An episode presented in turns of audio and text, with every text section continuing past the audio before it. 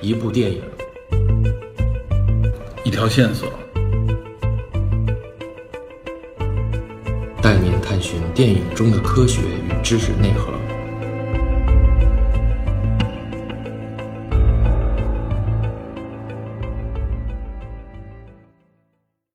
Hello，大家好，欢迎收听本期的电影侦探，我是 Peter。啊，我是麦头 DP，嗯，今天我们要聊一个，其实原来一直想聊，一在很多期节目里边也经常提及的嗯，一部漫改电影，在漫改电影里边，在整个美漫里边啊，嗯应该属于最深的一部了啊，对吧？口碑最高，尤其是最近啊，出了有关这部作品的电视连续剧，对，对吧？就是《守望者》。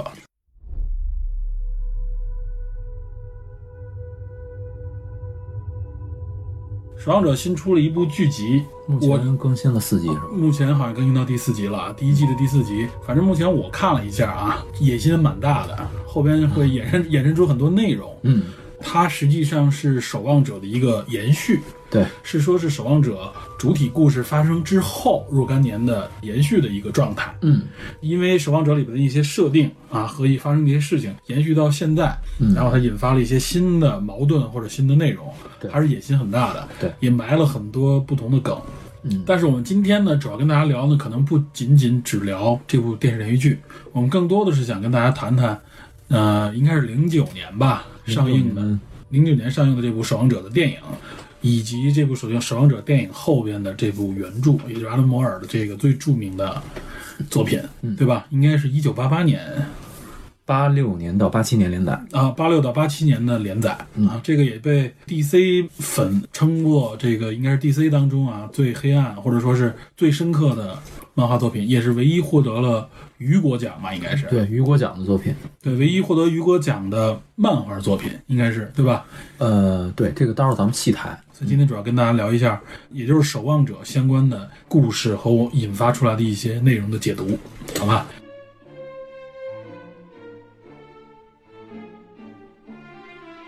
聊这个话题之前，我先这个，呃，向各位听众，尤其是女性听众嗯，道个歉。哎哎，说这个是对，咱们之前中中途岛那一期我太主 观了， 这个我武断的认为女性听众可能对战争电影不感兴趣，结果咱们的评论里面大量的女性观众 啪啊，啪打脸。 对说，首先我们很喜欢看对战争片不，要区别对待，不要固体印象啊，对固有印象，然后这这是我们我这是我的问题，而且我们从头听到尾， 对嗯吧？对我们进行了教育和批评啊，对我们非常感谢全盘接受，这主要是我的责任啊，这没有没有没有，我觉得就是我们两个其实确实在说这个时候啊有一种惯性思维，对，这就是一种偏见，哎，没错，我们俩就是我们俩就是体验出来偏见的你本见对， 体现出了一种偏啊，是吧？啊，对，实际上啊，嗯真的是现在可能喜欢战争片的这一块儿，我觉得男女比例差不多，真的是啊，这说明大家的欣赏角度啊比较和平衡涉猎的这个范围已经很多了，对很平衡了，所以说，呃就就是说，我们不应该以性别来对这部影片做判断，对，对，这吧是这是我们的问题啊，我们对。批评我们全盘接受啊，对实在对不起，实在对不起好。，这里边算是我们在节目当中做一次道歉啊，是啊吧，？对这个类似的道歉可能有，哎呦我天，跟广大尤其是女性听众女性听友做一个道歉啊。好，那我们回到节目当中。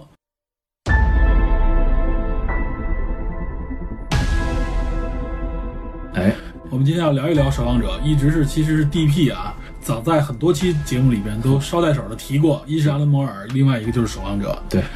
这部作品为什么这么神奇？为什么这么吸引人？为什么有这么多的话题？而且它的评价一直是属于两极分化。我们今天打算跟大家好好聊聊。对，分开几个方面说啊，嗯就是《守望者》这概念现在其实分成了三个部分。嗯，第一是说它现在出的这个电视剧，对，正在上映的 HBO 的 这个剧集啊，这这是是出到第四剧集。，对第四集。第二呢是嗯说，零九年的时候，Jack Schneider 导演执导的这部《守望者》号称是非常尊重原著的一部《守望者》电影，呃对，其实他只是把结局的一部分改掉了。对做了改动，对，嗯、在在一些漫画粉丝中认为这个改动是可以接受的，但是在另外一部分漫画粉丝中认为他改掉了摩尔最想表达那部分。也就是原著党里边还是有人不认不同不太认可。嗯对，但是从大众的角度讲，这部电影的完成度建立在摩尔的整个的小说之上，然后是比较成功的。嗯对我我也是这么认为。对它虽然说可能不是特别叫座，但是它起码叫好，嗯，因为它基本完全还原了摩尔的原非常还原，我觉得啊基本完全还原了摩尔。视觉上，尤尤其是对，只是说它最后的表达主题跟摩尔其实确实是有偏差的，这是一个待会儿咱们要聊的。嗯，然后剩下的就是说摩尔八六年到八七年的这个原著对对对，啊、我先说一下啊，这个据说啊，这个呃摩尔这个名字应该叫做阿兰穆尔，穆尔听着太菜了。啊，没有没有，这个这个这个就是专业这发音啊专业一点。但是咱们为了习惯和我个人习惯，我也改不过来的。这就跟亚还是稍微当·斯密似的，本来人叫史密斯是 吧？但是在这个经济学领域里边，管人叫亚当·斯密，所以就但叫是亚那当·是斯密。公众公众领域了嘛，固定俗成了。对，所以有咱点们还对，也是固定俗成，所所以以大咱家们就还是沿说用摩这尔个摩尔啊，有这么一从个发音角说度说来法。啊。他为什么这么厉害？他是在一九八八年获得了雨果奖对，啊。雨果奖这个咱们说一下，其实漫画产业里边有自己的类似于奥斯卡的奖，这个奖叫埃斯纳奖，嗯，埃斯纳埃斯纳，埃斯纳奖。美国的对吧？对，它类似于这个科幻领域的星云奖。这个奖项在每年的圣迭戈漫展上会颁发，哎，哎，但这哥也是是盛会了。对盛会，但是呢，因为埃斯纳奖出的年头非常晚，八八年才办第一届，积淀不够，哎，对，第一是积淀不够，第二呢，就是说埃斯纳奖质量之前也有那些奖项，但都是零星的，没有传承，对，所以《守望者》在八八年第一届，他确实是参选了埃斯纳奖，嗯，然后他获得了四个奖项：最佳限定刊、最佳图像小说、最佳编剧和最佳编剧兼画师。后两个都是摩尔个人的奖项，嗯，这是他。然后那等于也是拿了几个大奖嘛，相当于是。对，然后他的风格和深度一直是为大家津津乐道的。直到现在，我认为仍然是如此。对，有很多解读的方向和解读的东西。我今天聊的这个方向，就是漫画的嗯这个方向，可能是目前最核心粉丝认可的这么一个方向哎。我也是知道没多久，嗯然，后这几个月我大概了解了一下，我觉得确实是这个方向。哎，结合今天结合莫尔这个人，今天正好接着这期节目，我们想看一看啊，哎专业领域里边的啊老专家们之间的同行评他议是他怎么们的想法啊对，我觉得是可以接受，你可以不认可，但是你嗯可以监听，对对对，兼听则明嘛，对对吧？因为其实越核心的粉丝，这个圈子越小，他的某些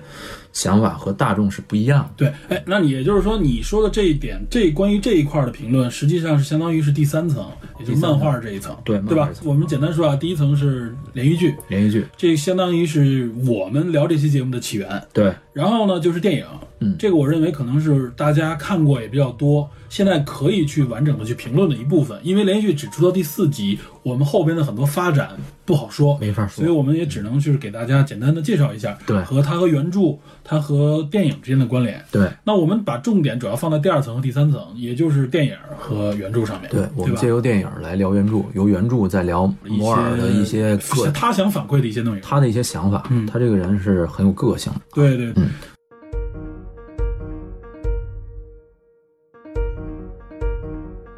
好吧，那我们先按顺序来，先从电视剧里简单给大家说一下吧。嗯，啊，因为我觉得欣赏这部剧得有点积淀，不然的话很多地方看不懂，会觉得闷。对他的很多彩蛋吧，嗯还有他的设定都是来源于零九年那部电影啊。它是有关联的啊。对，比如说第一季里面的这个这个笑匠的那个徽章，我，哎，然后包括最后结尾的时候，警察死去的时候落在他警徽上那滴血，都是完全复刻肖像的那个徽来章。呼应那个笑匠徽章对啊，那对也是这个《守望者》里边的一个非常典型的一个代表性形对，象一。个 logo，那个东嗯西都已经出外设了嘛。哎啊，然后还有就是说，警察那个警长开的那个夜宵的那个飞船，哎那个飞船在漫画里叫阿基米德，应该是夜宵二代创造的非对，常二代夜宵的飞船嗯叫阿基米德，也叫阿基啊，那么一个飞船，这很是可爱的一个非常 对，很 Q 的一个。 然后还有一些什么其他的元素非常多，嗯但是呃我因为某些原因，个人原因啊，嗯，比如说这个导演在拍出这部电视剧以后，对阿兰摩尔的叫 嚣、啊这个让我觉得特别不满意。会不会是炒作呢？会是炒作，因为他知道摩尔本人肯定不会回应，啊或者说摩尔本人想急于撇清自己跟守望者这个 IP 的联系，哦，他甚至不愿意承认这部漫画是他作品，不是因为这个漫画他写的不好，而是说 DC 的不断的绑架。导要致挟。他对这个东西想切割切割清楚。对他很厌恶，就是说这个东西再是你自己的心血，因为被别人所夺取，然后不断的借此来要挟你，来恶心你。说白了，这个摩尔这个心情你可以理解，这个就很恶心。所以这个在创业当中经常有啊，就是很多原创者最后被被投资团队听出去以后，那种对感觉非常纠结。非常恶心。但是这个片儿出来以后，这个导演就不断的叫嚣，因为在电影版零九年电影版上映之前，摩尔在 Twitter 上天天骂对 poison 这你经常 poison 说嗯啊毒液毒汁，我要对这个产品喷毒汁，是这个意思。但是就是零九年电影上映以后，摩尔就没再这么做了。不聊了，不聊了。但是在电视剧上映之前，这个导演就在这叫嚣什么：“我说你有本事，你再跟我喷毒汁。”想逗一逗他是对，吧？我就觉得挺恶心的。你知道他已经不愿意，他都已经从漫画界退休了，你还去挑这战个这就个炒神经作的嫌疑非常重了。对，所以我觉得不太好。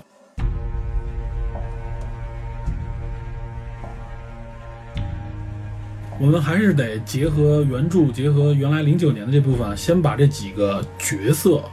说明白。因为角色对，因为是这样，因为这部连续剧实际上也建立在这几个角色的发展和关系上面，对吧？因为有几个人，如果大家没看过，都不知道，哎，这个人到底是谁啊？而且他也是有点两线并行的那种感觉。那行，咱们对？吧？我觉得这几个其实就是守望者这个团队里边六个，相当于是英雄吧。嗯我们给大家先介绍一下，这是最基础的一个嗯，人物关系，相当于是。呃，我要说的这点儿可能比较多， 信息量比较杂，嗯因为有些呢它是来源于漫画，嗯，然后呢，漫画它的设定和我们想象中的是不太一样的， 所以我们就先说啊，我先说跟这个电视剧里边儿，这个电视剧里还存在的就是铁叔吉尔米·莱恩斯演的那个哎，所谓的法老王对，大家都叫法老王或者叫奥斯曼蒂斯。叫奥斯曼蒂斯。嗯奥斯曼蒂斯啊，他这个人物在电视剧中出现了，是老年版的，在这个零九年电影版里是马修·古迪所扮演的，对啊，非常帅。他这个人对，但看着就很 尖。奥斯曼蒂斯，他本人叫阿德里安·维特，嗯，然后这个奥兹曼蒂斯是法老拉美西斯二世的另外一个名字，啊，所以大家给简管称他叫叫法老王。对他在漫画中的很多的，包括他的公司，包括他的整个的体系，全都跟埃及的这个这个历史有关。公司的里面的构造很像金字塔金字塔那边那边对然后他在南极，在漫画中小说里边，南极它有一个城堡，基地。对，这个城堡名字叫卡纳克，嗯，卡纳克是古埃及的首都。这个电影里边也有。哎，对，所以它种种的这个设定其实都跟埃及有关系，但是在漫画中，他崇拜的不是埃及法老，嗯哦他崇拜的是亚历山大大帝，所以他旨在建立一个横跨欧亚这么一个大的帝国，只是说他呈现实验方式不是军事侵略，他他是实际用上其实他际上是用一个大阴谋。大阴谋来成立。等于这里边我们就先首先介绍了这部可以说是作品当中的大反派，反派对吧？然后他这个人物形象来源于这个 DC 漫画里边儿一个叫 Thunderbolt 雷电的这么一个人，二代雷电叫是不我忘了是不是二代雷电叫彼得坎能，来源于这个人物，在漫画中设定是这个世界上最聪明的人，对，对吧头脑最聪明，而且身身体就素质也非常非常强健。对，漫画中有这个展现，他能直接四十岁了还在那里做体操动作。嗯，然后他曾经在他双亲去世之后捐出所有家产，他认为他白手起家仍然可以富可敌国。嗯，啊，确实他也做到了。这个人智商超高。嗯，这是反派奥斯曼提斯。而且这个在剧集里边啊，给大家说两句，嗯，奥特曼蒂斯就是铁叔扮演的这个人，他应该扮演的老年的，应该是在呃守望者发生了，应该好像据说是三四十年之后，对啊，看他那个年龄，在这里边啊，奥斯曼蒂斯的企业实际上被一个叫赵氏企业的越南来的赵氏企业收购，哦，他是因为这个阴谋败露嘛，最后被、嗯被那个谁嘛。为什么是越南企业？哎，对，这个也跟这个故事的可以说设定的宇宙的里边的改变是有关关的的。。待对会儿咱们说一下《守望者》的简单的历史。对，这样大家就是对这个角色先有一个认识，包括在电视剧集里边为什么会有一个赵氏企业啊？我哎们这里简单先挂了一个钩，嗯，先放到这儿，然后我们介绍下一个角色。下一角色就是呃，二代夜枭。哎，二代嗯夜夜枭是很枭，有趣的一个角色。对，这个人物叫丹尼尔·德雷伯格。嗯，他本人在漫画中是一富二代，他父亲是银行家，给嗯他留了一笔遗产。他小时候喜欢飞行和对鸟类的研究。对，就是一个有点动物学家兼这个有点科学方面的一个哎对交叉的，他有两个学位嘛，据说对是对，硕士学位，硕士学位。一个是空气动力学，一个是鸟类学。哎，然后呢，他的咱们刚才说的那飞船叫阿基米德，啊嗯昵称叫阿基，非有非常非常多的功能，甚至还带导弹对，啊，还带雷达屏蔽。看他为什么设计成那个样很子？萌的一个 熊猫头鹰的那种感觉啊。呃，说大是眼夜猫说是夜枭，其实就是猫头鹰。对，夜枭就是猫头鹰，我们只是学名儿夜枭啊。哎，他这夜个猫子，他这个角色设定来源于 DC 漫画里边二代的蓝甲虫嗯，啊，泰德·科德。哎，蓝甲虫挺有名的，蓝甲虫跟金色先锋是一个搭档嘛，嗯啊，金蓝二人组，这个熟悉 DC 漫画的肯定知道，对啊。但是啊，但是这个人物非常有意思，是什么呢？他的行事风格非常像蝙蝠侠，哎，不光形式风格，它的有些设定也像有钱，有钱、然后靠装哎高备、科靠技、设备，哎，高科技，技，然后包括他的腰带，而且还穿了一个也像飞行的斗篷一样哎啊，对只不过是个猫头鹰啊，是而吧且？看着像个修女，我觉着，你知道吗他在漫画中有多套服装，水下的、雪地的，哎，嗯 对哎，全都有，包括夜行的，非常有意思。但是就是说，这个人物在平时的打扮，嗯，戴着眼镜像什么呢？像中年版发福的超人。哎，对，有点像克拉克那种感觉啊。这个 是，而且他的这个整个人的感觉也比较懦，哎，对，无能的感对觉。对对，据说这个演演这个片子的这个帕特里克·威尔森啊，帕翠，他为了演这上个说过金发的海王的海啊本应该是本本尊， 对，他为了演这个角色增肥了二十五磅啊，就是为了为这个角色印象牺深牲刻，有点大肚腩。而且在漫画里边和电影里边有相关情节也能看到亮度男的那个，呃真的是亮度男，故意为之对啊，很有意思。还还挺纠结的这么一个人。对，就是有一点懦嗯弱，但是呢，有一点自己的坚持，更像一个普通人。而且他这个对，而且他这个人其实代表了一种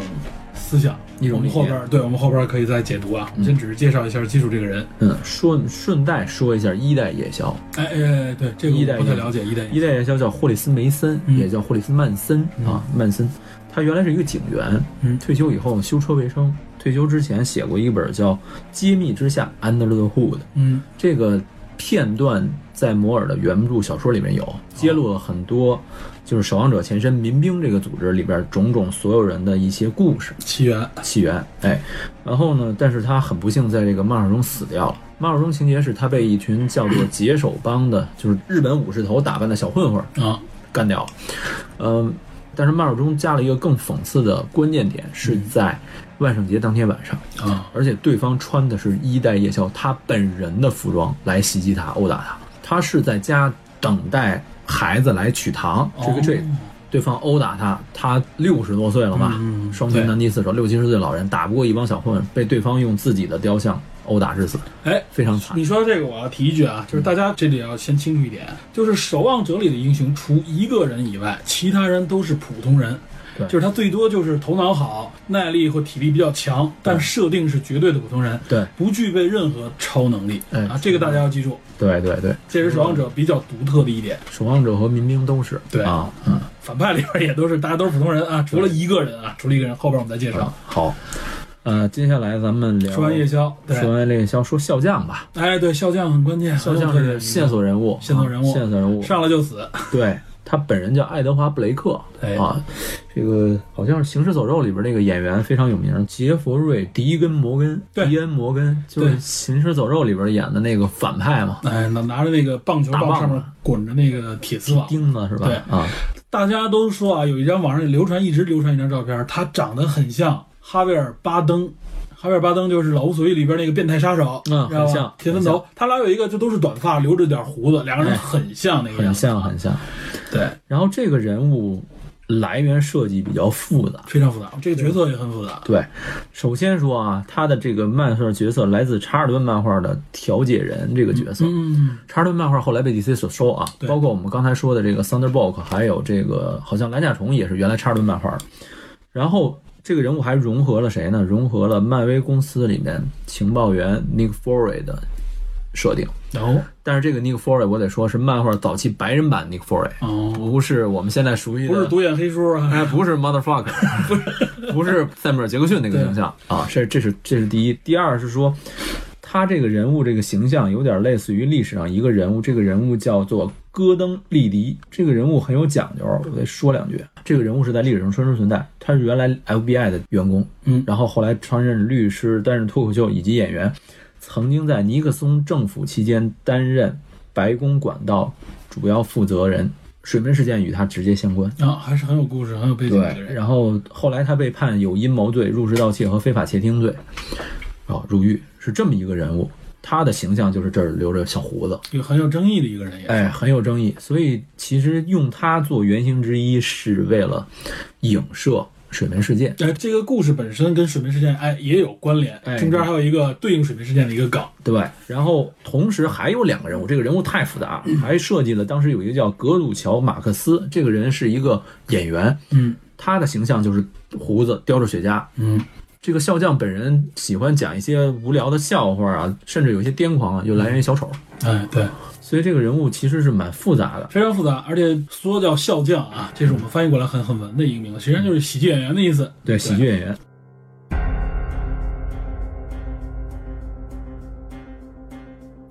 再下来，咱们得说说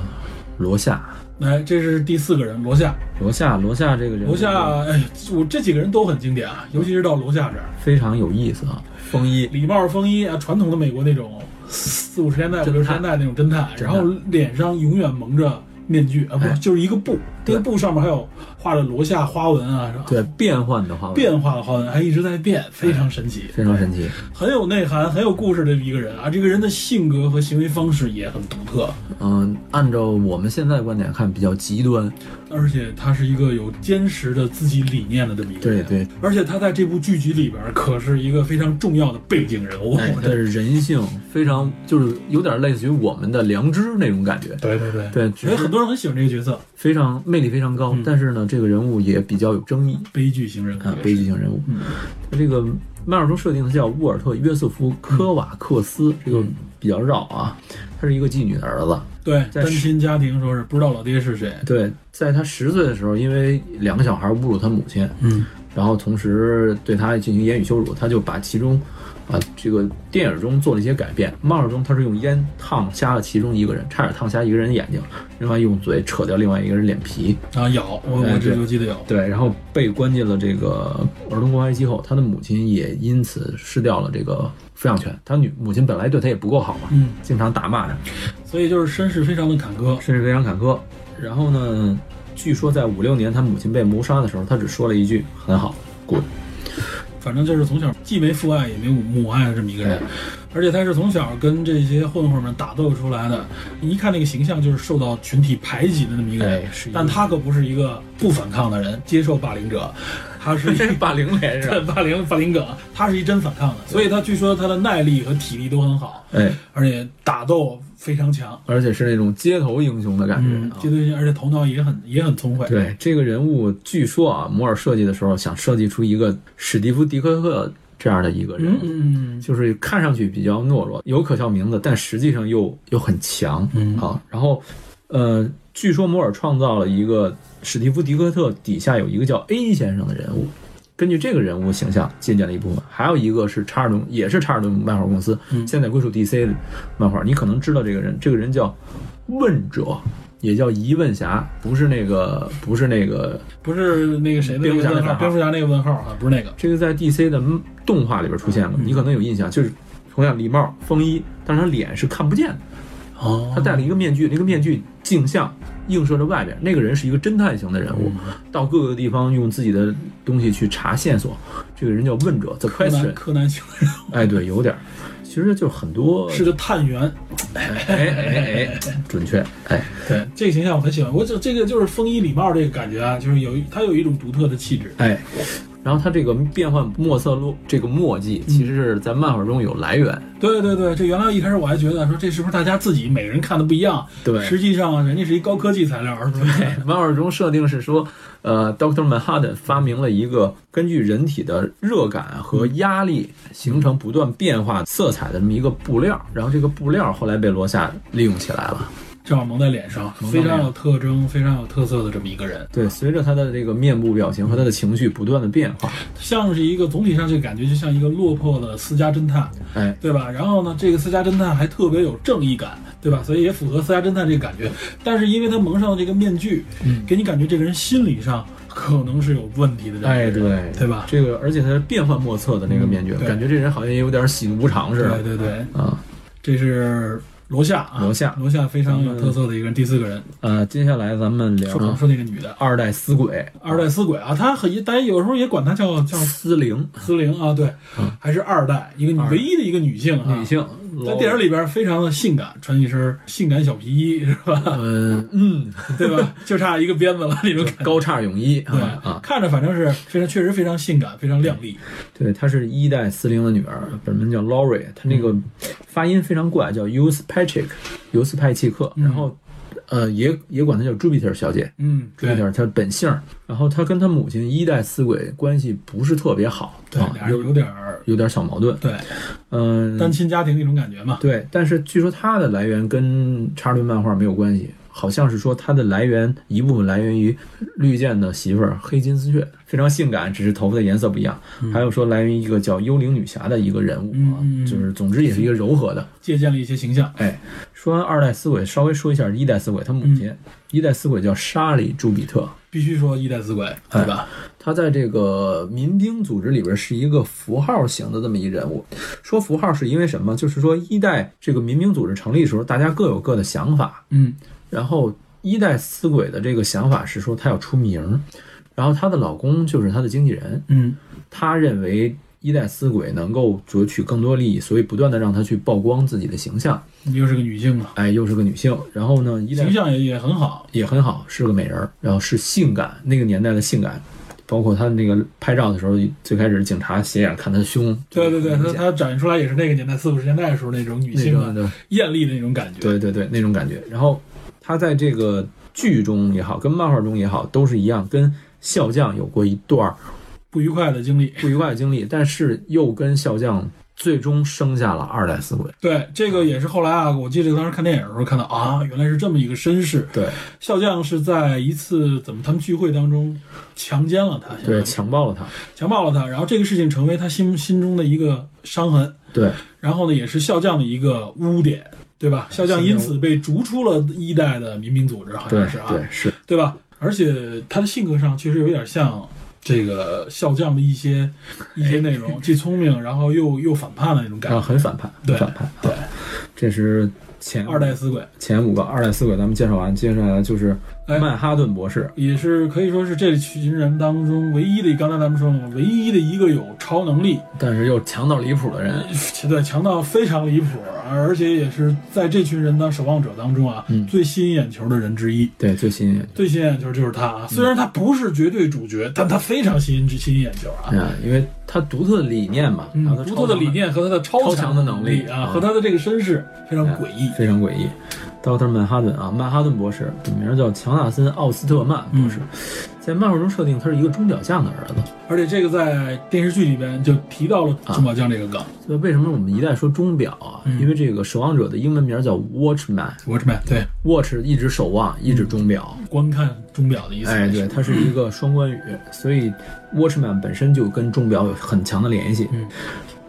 他是一个非常复杂的人物。对他这个漫画形象来源于谁啊？来源于原子队长啊。原子队长这个在 DC 漫画中、DC 动画中都出现过，嗯熟悉的可能知道，原子队长也是一个蓝色能量体嗯啊，也是光着身子，穿着一靴子， 非常怪。嗯，在这里边也是啊，他也是蓝色的啊，这个对，一直裸身到处裸奔的一个神奇形象。对，据说摩尔在设计这个曼曼哈顿哈顿博士的时候，考虑到核阴影的威胁，嗯然后呢，就想设计成为成为某种量子能量体，嗯哎，这样的话感觉比原子长 会有更具有发挥余地。嗯，然后他为此还特别研究了核物理，还有量子学，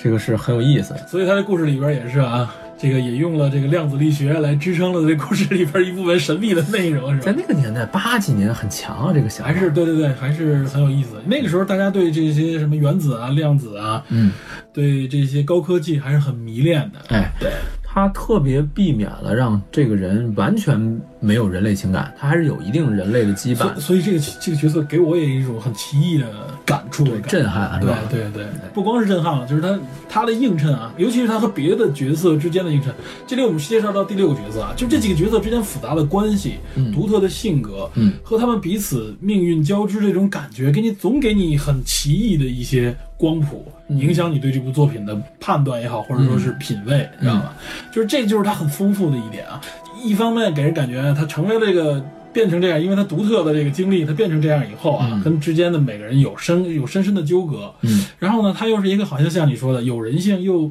不完，就慢慢人性在消失的这么一个状对态，像个神一样的角色。那里边不是说嘛，说上帝终于出现了，而且就是美国人，说的就是他，嗯对吧？这是漫画中的原一个画。原话嗯嘛，而且他也说说我不是上帝，对吧？ 但是他是他我还他想强调自己有人性那一部分，但他只从能力上从各方面看，他就像类似于一个上帝一样啊对，而且他还被一些人利用，哎，所以很奇异的这么一个角色，对非吧？嗯常非常强力的。而且他形成这个变成这个样子啊，有原因。简单说一下，他他老爹中宝将，但是他是学原子物理什么之类的，他是个科学家来的，对他原来是喜欢做钟表匠，嗯他想修修表，但是呢，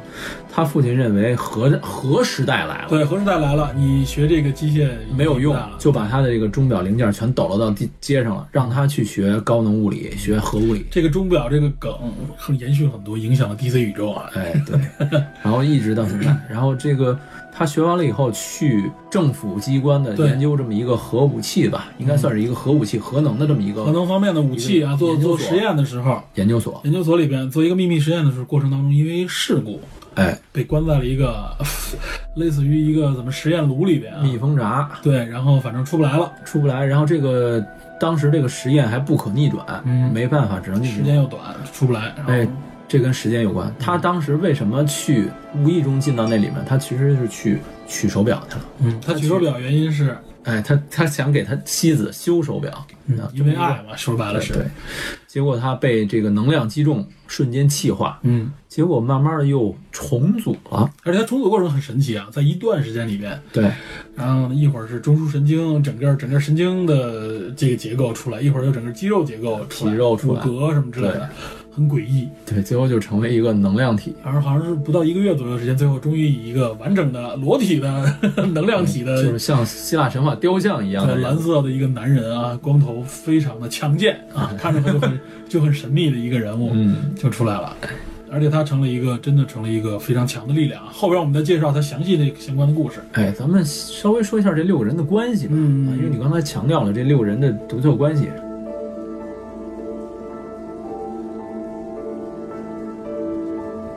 首先说，曼哈顿博士跟二代死鬼是最开始的夫妻，嗯，然后二代死鬼是很年轻，比这几个人都要小。嗯而且二代死鬼是他曼哈顿博士，有点类似于是新欢的这种感觉啊。对他跟他原来的妻子最后破裂了。破裂了，然后呢，这故事好像在漫画里也有，有然后在电影里边也反映了。反正最后他跟二代死鬼两个人最后成为了一个恋人的关系吧，相当于是。啊，然后等于二代死鬼某种意义上是他连接跟人类情感的一个纽带，对一个关键点。嗯，如果这个关键点没有了，那他彻底的抛离了对，整个跟人类啊甚至对生命的一种起源的依恋。而且他最后感觉到自己不像他一开始认为的那样的时候，也是因为二代死鬼，对吧？对嗯跟他们交流当中的触发，对，这是这个两个人的关系。嗯然后说罗夏跟夜宵，二代夜宵两个人在漫画中曾经最开始组队搭档，联手打，哎，联手打怪，联手去捉那些反派嗯，啊，这是两个人的关系。而且二代夜宵一直暗恋二二代死鬼，是吧？后来的事，后来他们两个人见面以后，我记得，对我我记得在电影里边也有表现啊，就是他斜眼儿看一眼，深情的望一眼哎那个这那个扎导自己加的， 对，加的，哎，还特别腼腆的一个感觉。啊 他压抑自己的感情嘛。对对对，啊，笑匠是二代死鬼的父亲，嗯真正的父亲。嗯笑匠其实是连接民兵和守望者这两个组织的这么一个人。他是原来一代组织里，对，他在一代里边是年龄最小的，嗯但是他在二代里边其实现在年龄偏大。他是被听出来的嘛。嗯哎，对，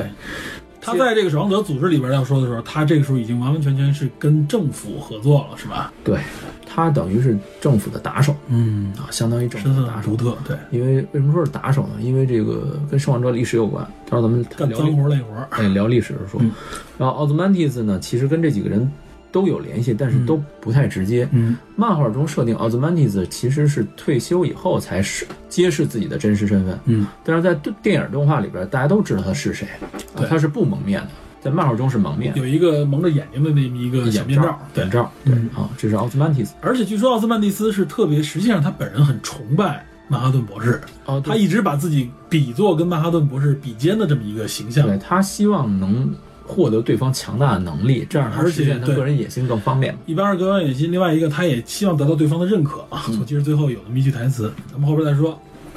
然后最后等于二代死鬼和二代夜宵就走到一起了，嗯，就这么一个结局。这么一个关系吧，也是对。这么说完了以后，大家听着就挺乱的了啊。这六个人又一代又二代啊，又跟那什么，就这这个设定本身就给你一看，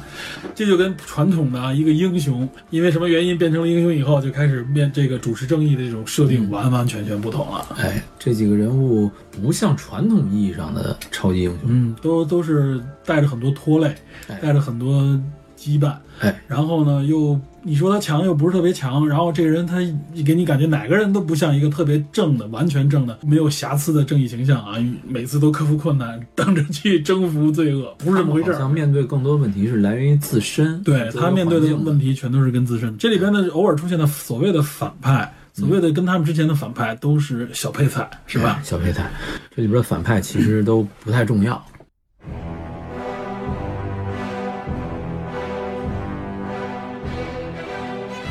接下来咱们聊一下这个漫画里面，也就是电影里面《守望者》的时间线。我们可以捎带手延续到现在的这个连续剧啊，电视剧就你就对应一下它到底是一个怎么样的嗯关系。呃，我得先说一句啊，就是说，因为这里面涉及到大量的跟历史相关的信息，哎，没错，《守望者》这里边它借鉴了好多当时刚刚发生的一些历史事对件。，你可以把它看作跟我们现实生活中的这个时间线是一个平行的关系，嗯是一个平行宇宙。有点偏宇宙的关系，哎，这个或者说是一种架空历史。对架空历史，但是它跟我们现在又很像，嗯很相关。呃，如果大家看过电影的话，可能能我们有更多的共鸣；如果大家没看过电影，可能我在这聊会没有概念，就当听故事。嗯，对这么一个，概很念复杂，反正是。对，很复杂，应该是在十二十世纪二三十年代、三四十年代的时候，嗯，美国犯罪开始猖獗，然后这个时候诞生了第一批这种所谓的英雄，打击这犯罪的英雄。这种英雄就是纯粹的这种蒙面的英雄嗯，啊。最早出现的这个蒙面英雄就是一代夜宵霍利斯梅森，嗯，他本人是一个警员，这个身份很像这个电视剧里边这个女主角的哎身份。对他为了打击犯罪方便，他给自己造了一个猫头鹰的这么一个这个这个样子。因为他平时白天以一个这个怎么说呢，司法人员的角度呢，嗯，他发现有些地方执行起所谓的正义起来是比较不太方便，对比较掣肘的。不太方便。然后剩下还有几个人物，一个叫大都会队长啊，Captain McTorpis，还有就是我们刚说一代死鬼，他是奔着出名来的，嗯，还有一叫蒙面判官，蒙哎，面判官这个在电视剧里边出现了，电视剧第二集里出现过。呃电视剧里第二集出现过是吧？对，。出现过。然后他在这个电影里边也是是一个很正义的形象，嗯，包括他发现笑匠要强暴对死鬼的时候，把对方痛殴了一顿，大壮，然后感给人觉感觉像刽子手一样的一大哎壮，但没想到是一特正的一个人。这个人物在漫画中是身份成谜，嗯，自始至终不知道是谁，嗯但是在一个关键性的时间点以后消失了。还有一个人物叫天鹅人，就是他背着一个大翅膀，那个那个鹅不是那个天鹅鹅啊，是飞蛾的那个对鹅。飞蛾扑火那个鹅，对对对对对，看着很搞笑，像个大昆虫一样， 是吧？脑袋上有俩翅儿。对，非常搞笑。这个人物因为后来一个意外事故啊，导致酗酒，哎，状态不佳，最后在精神病院一直是对他结局好像是被警察带走，因为酗酒发生事故。对，在这个漫画中还交代了几句，他后来还是来来着，但是精神状态非常不稳定。还有一个叫美超人，也有叫账单儿，这直译就叫 Dollar Bill，就是美元比尔。嗯这个人物 很很搞笑，这个人物也是挺悲剧的啊。嗯，在这个《守望者》电影中说他是斗篷被缠到了旋转门里边，被罪犯开枪打死，对吧？嗯这个是很悲剧、很搞笑，但实际上在漫画中揭示他这个斗篷不是他自己愿意穿的，他这个斗篷是谁？是他的赞助商为了资助他，让他愣让他穿这个斗篷。广告斗篷，哎，广告斗篷，但是他没办法，他穿了，穿完了以后，结果因为这个斗篷而死丧命。对，这个很悲剧。还有一个女同性恋角色叫侧影，嗯，这个最出名的镜头就是二战胜利之吻，胜利之吻本来是一个男的，一个海军士兵水哦吻一个对水兵吻一个护士吻一个护士，哎，非常经典的一个啊。然后呢，在这部剧里在《面守望者》世界里，是他去吻的。对，是 他去他穿这身黑，给我老给我感觉像个像个纳 粹纳粹女军官啊，有点这种觉，感觉。他是一个很那个年代很膈应、嗯很各色的很女个性，性，有点女同性恋那种感觉。她就是女同性她恋。就是女同性恋，对，然后最后他也是在电影中揭示嘛，他跟他的女同性恋被自己的仇家嗯干掉对啊，死惨死吧。对，嗯、说一下一个剧情，就是说这些人物最后都有一个大概的结局。嗯蒙面判官要说一句，对，蒙恩客官在第二集里还露了一面，反正对是回顾历史的时候，哎他是怎么主持正义的？对，蒙面判官这个在当时一代一代这个民兵组织后来为什么解散，是因为当时在七七年的时候，七年八月三日有一个叫基恩的议员提出了一个法案，这个紧急法案被通过，这个法案就是什么呢？义务执法是非法活动。哎，这你说到了啊，就是刚才一直提的这个民兵组织啊，这个词我们可以翻译成民兵，嗯，可以翻译成也叫义警。义警义警这个大家应该听过，尤其美国那边好像大家听过一些所谓的一些有点就是民间组织组成的一种代替，不能说代替吧，就是替警察去执法，但它实际上是没有执法权的，哎，所以说它是一个灰色地带的这么一个组织啊对，。据义警说在洛杉矶真有那么一位，对，而且啊，有一种翻译就是说这个义警，你再衍生翻译一下，可以说它什么呢？说它就是私刑者。哎，有，他就是等于是利用这种非公开的非法的手段啊，来所谓的惩罚也好，他认为的罪犯。你说一个非常关键，就是非公开。嗯，这里边二代这几个人，除了侧影嗯和死鬼以外，全都是蒙面的。对，除了这两位女性啊，哎，侧影是因为他不在乎这个，嗯，而死鬼呢，一代是为了死鬼是为为了了宣宣传自己宣传自己对，包括那个电影中镜头，一代死鬼在那个小男孩那个原子弹上面，还是他的形嗯象，对吧？是一个性感的形象。呃，蒙面判官为什么我说一句啊？就是当时基恩法案出现以后，他失踪了。嗯，但是没过多久，这个当时是霍利斯梅森，就是一代夜枭，发现，在一个马戏团里边有一个来自于东德的马戏团的摔跤手，他的外大力士有嗯哎点，大力士，他的外形跟这个蒙面判官非常像。哎，但是后来又有一段时间，这个摔跤手也不见了，在海滩发现了他的尸体嗯，啊，好像是这个摔跤手的尸体。他判断这个摔跤手有可能是蒙面判蒙面判官。呃，为什么这么想？因为他的身份跟其他人都不一样，他来源于东德，嗯那个年代正好是麦卡锡主义嗯，横行的年代。这个当时霍利斯梅森在自己的自传那个小小说里边说啊，就是他那个故事里面说，他们这些人所有人都被叫走去问话，都被审查嘛。那个时候麦基就是都都审查嘛，凡是你跟这个所谓共产主义有关的啊，哎 都是重都是点重点审查东西，都是审判审判形象。啊对，对当时只有他和大都会队长相对的家底儿比较清白，嗯，夜宵是警员，然后大都会队长好像也是这为政府部门工 作，又是叫大都会，对，所以相对来说还好一点。其余的这些人基本上就都是本身就是不想公开自己身份，然后一看就是大家还都各有身世，对吧哎？尤其是你像大这个蒙面判官来源于东东德嘛哎对所以这个身份很敏东感，方阵营嘛，对，很敏感，所以有可能是因为这个他就消失了。这是据霍里斯梅森的一个推测嗯推断啊，这是在漫画的里面有一个每一卷结束的时候有一个文件，这个文件它节选了霍里斯梅森，当然也是摩尔自己编的，嗯，霍里斯梅森的一个自传体小说那么一个片段，讲述民间组织这些人的来源、起源和最终的大概结局这么一个故事。嗯，啊，其实就是我我为什么要说这蒙面判官，就是说它跟我们现实生活中的很多细节是息息相关的啊，包括那个年代的麦卡锡主义，这个是大概在民兵组织这段时间的历史。刚刚说到七七年啊，中间加循着二战开始，二战结束，美国获胜，美国获胜之后，整体的犯罪率开始下降了，人们开始享乐于我们打赢了这场战争，我们获得了胜利，我们要享受物质生活。对这时候更多人把精力就不放在犯罪领域了，放到娱乐上面去了，哎，放到娱乐上面。这个时候，蒙面英雄的存在就很尴尬了，也是因为由此，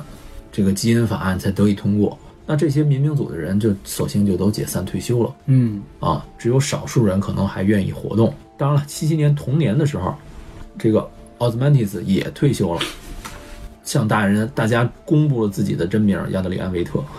在此之前，在《守望者》的事件里，水门事件没有爆发，水门事件被这个罗夏给终止了，对吧？吧？然后，但是但是在漫画中好像有一个交代的是什么？就一个酒会上，那两个记者被笑匠认出来了啊，啊，也有这么一段儿，但是没说他是笑匠最终在电影里边是这两个记者等于被这个谁被罗夏给收拾了，给，对所以呢，这个里边就引发了一些哎所谓一个像平行宇宙一样，它的设定和这个现实和我们的现在的世界历史相关，但不同。不，同，对，也就是尼克松没有下，没有因为水平线事件下台，哎，因为尼克松没下台，哎，就导致了很多变化。这个在电视连续剧里边也有这梗啊，那个在小小学里边，我们看那个总统头像里边，尼克松后边是谁呢？罗伯特雷德福， 知道吗？当时我一看，给我乐坏是了。尼克，松当时修改宪法修正案嗯，获得了第三个任期，对他修宪法，让自己延长任期，哎，他修宪这个之后，他的后边的这个获呃获得总统的这个人物就是罗伯特雷德福，嗯，然后罗伯特雷德福好像也要谋求连任，而且当了很长时间，应该是啊。哎这里边在电视剧里边还有雷德福法案 啊，这个也都相关。不知道雷罗伯特雷德福这个形象会不会出现在剧集里边？我觉得应该可以，因为他还在肯。定会，你肯定这会获得演员的肖像权和授权啊，对吧？对对啊，这个是很有意思。就是说，当时这些一代的民兵组织退休之后，有两个人物出现，并且获得了一定的豁免权。第一是笑匠，对，笑匠投靠了政府，完全成为政府职员了，就相当于。哎，他就是就是像你说的干脏活儿，他在古巴导弹危机，包括越南战争里面嗯全都出现过。嗯在《守望者世界》里面，因为曼哈顿博士的出现，越南三个月之内越战就打赢了，打赢之后，越南成了美国的一个州， 一个州 一个省。对，就是一个省。然后这个我记得《守望者》第一集里面出现的时候，说后来越南独立 了，前不久才独立，就是时间线拖后了很多。对，非常非常神奇，反正是嗯啊。这个非常有意思啊！我估计那样的话，说古美国国旗星条旗也得也得改啊 呀、它也改了，它是美吧国国旗是一个中间是圆圈儿啊，就是星条中间那个原来是右上角是那个蓝色的方块，里边都是白星儿嘛。对，它这个变成了整个这个白星和蓝色呢，变成一个圆圈儿，嗯，一个圆的蓝色图形里边充满了各种不同的这个白色星星，然后后边是以红色红条为背景啊，看着很诡异， 知道这吗？有点诡异。对，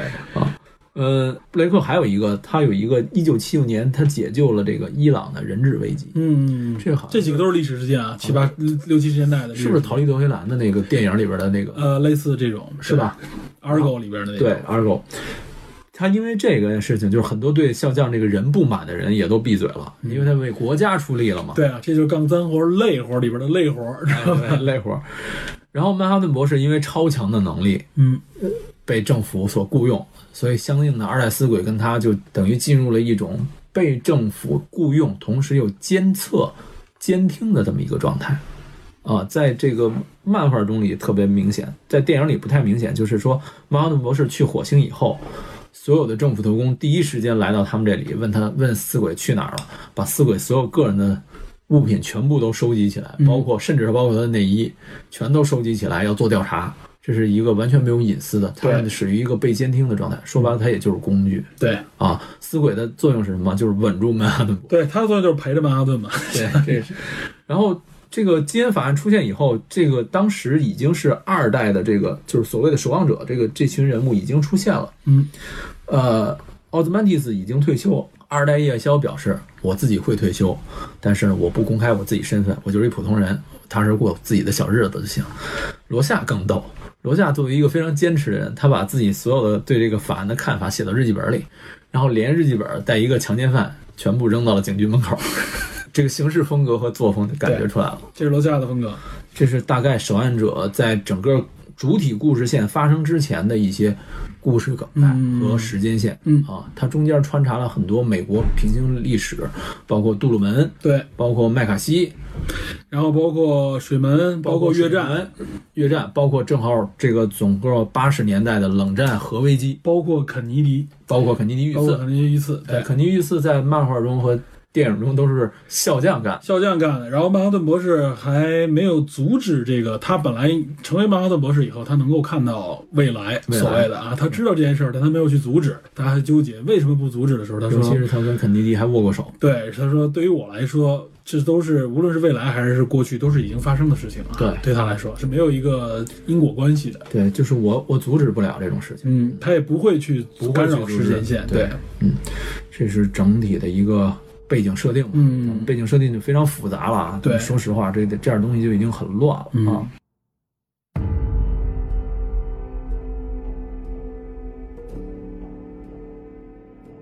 嗯，咱们大概说一下整个的，嗯说一下电影中的设定吧。对对对，咱们以以电影为主，然后捎带手我们提一提剧集，因为剧集没毕竟没播完嘛，嗯，对吧？我会提一提剧集里边跟那个里边哪哪一部分有呼应，哎大家关注一下。对，嗯，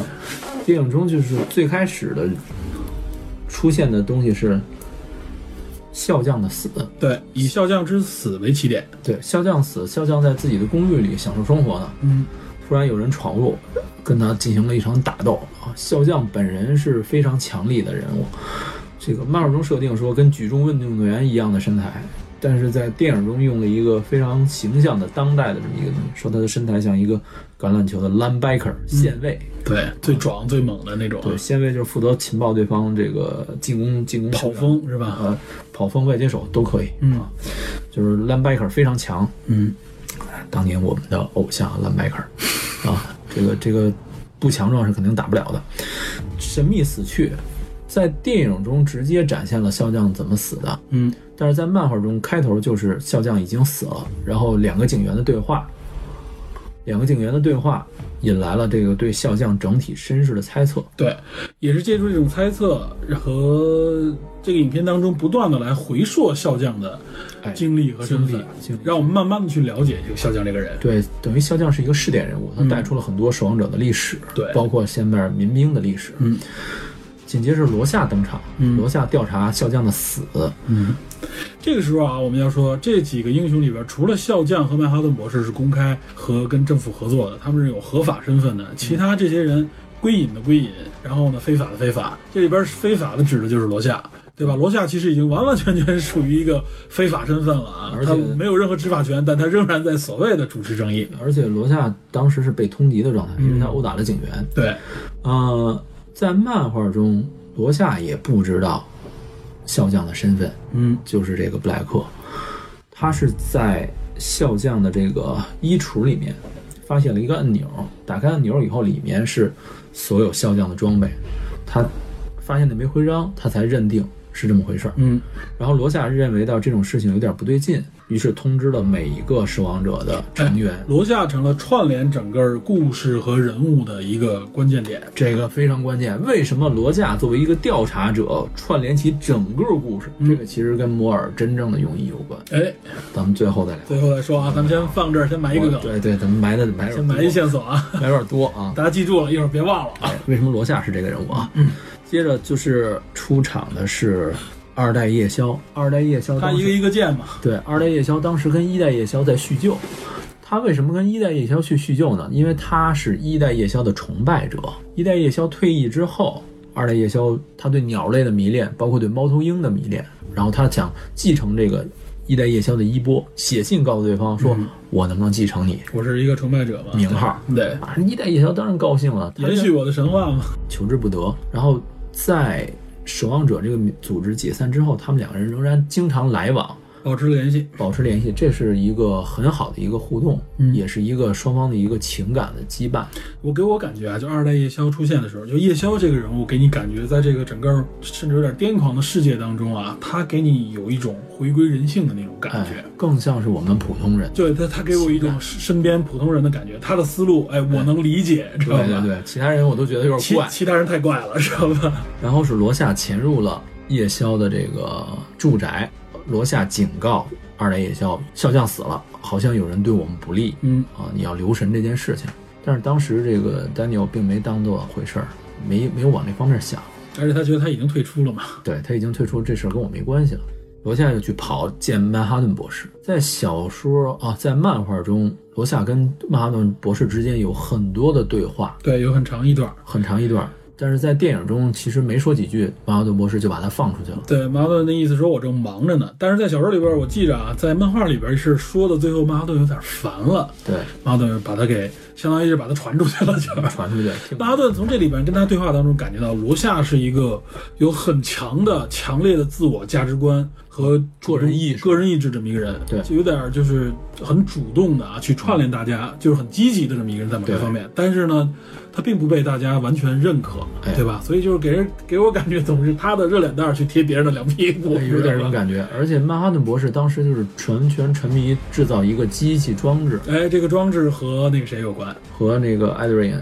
和维特有关，啊对，和这个法老王有关吧。有关。法老王是想跟他一起创造一个装置，呃，据电影中说是一个能源装置，对，就是能创造无限能源的哎装置。嗯解决能源就能解决战争，人们就不会有争斗了。所以曼哈顿博士非常用心，愿意去跟他合作，他觉得这是一个维护世界和平的一个主要的因素。对，在电影中还把漫画中的后半部分的一部分情节提前了，就是说曼哈顿博士因为粒子流的干扰看不到未来，嗯，然后这个粒子流的干扰，他认为有可能未来会发生核爆，因为只有核爆的时候，这个粒子流才会逆向的往时间往回穿越。，对，没错，就是曼哈顿博士虽然是一个像神一样的人，他能看到未来，但是这个时候他对后边的未来有点看不清，看不就清像你说，因为这些原因，对，所以他也有点儿想想去挽救这件事情。他认为可能这个逆子流就是核爆造成的嘛，像你对说的啊。这个时间线上来说，这个时间点上来说，曼哈顿模式还是很有人性的。但是这些信息全在他们的对话当中出现，你不仔细看你会错过的。对，有点晦涩。对同时二代死鬼出现，嗯二代死鬼出现，这里边 Lori 就显得像一个小女孩儿，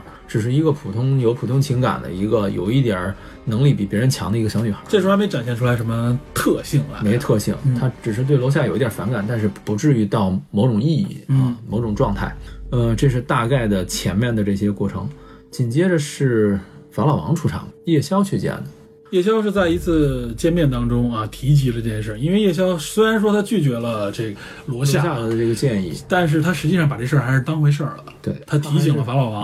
啊，他提醒对方要留神。对，说最近有可能对我们这些人不利的一些人可能会出现。哎，紧接着没多久，法老人果然就遇刺了，嗯然后凶手还服毒自杀了，这个遇刺就很诡异哈、很诡异。就是首先一，这个法老王应对自如；另外一个服药的时候，你也说不清楚是他是在服药，法老王在阻止他，还是把那药塞他嘴里边去哎了。，这个电影中很明显，漫画中其实是法老王真的把手指头抠到抠到他嘴里边了就想去取药的感觉。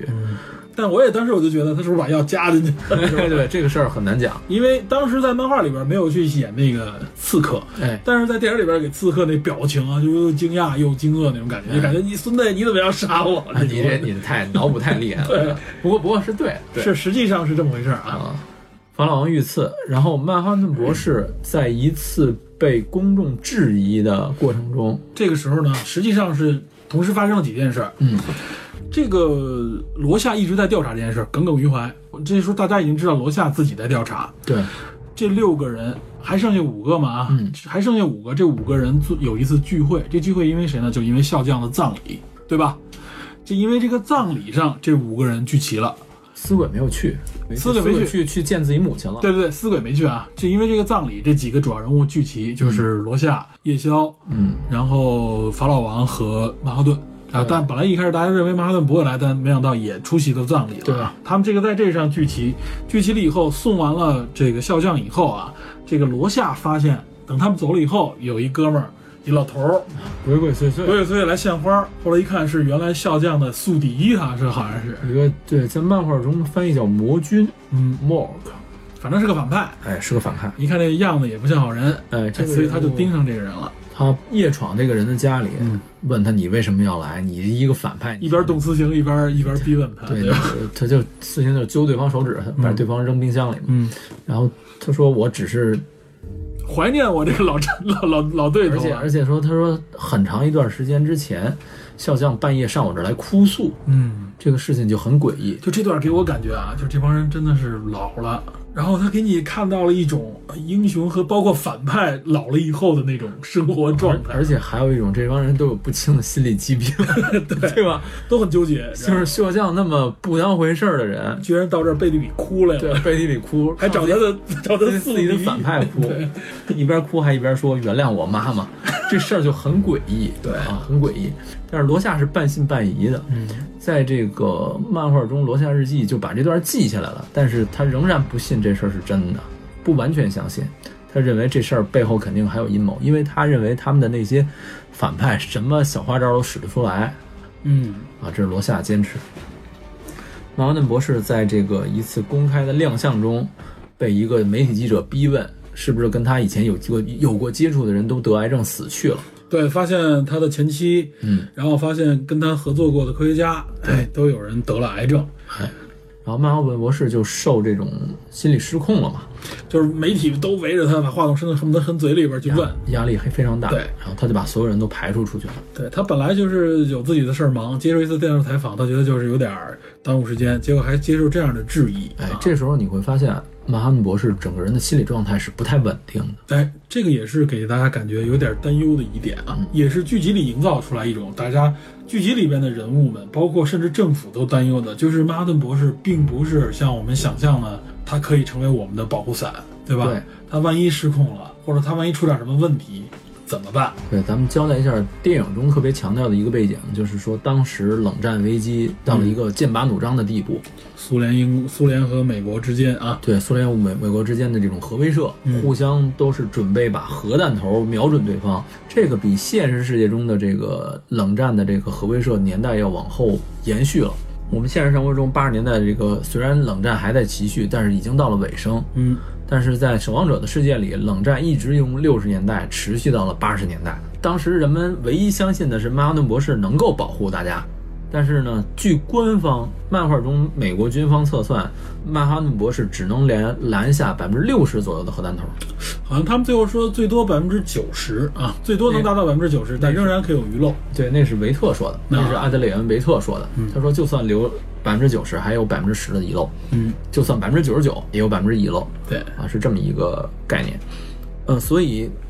美国人虽然一部分人开始认为自己在曼哈顿博士的保护之下，一方面又开始去质疑他，你对到底有没有这样的能就力？大家担心嘛，因为这个是这样，就是美苏当时冷战啊，就处在一种恐怖平衡的状态。啊对你们管这恐怖平衡就是大家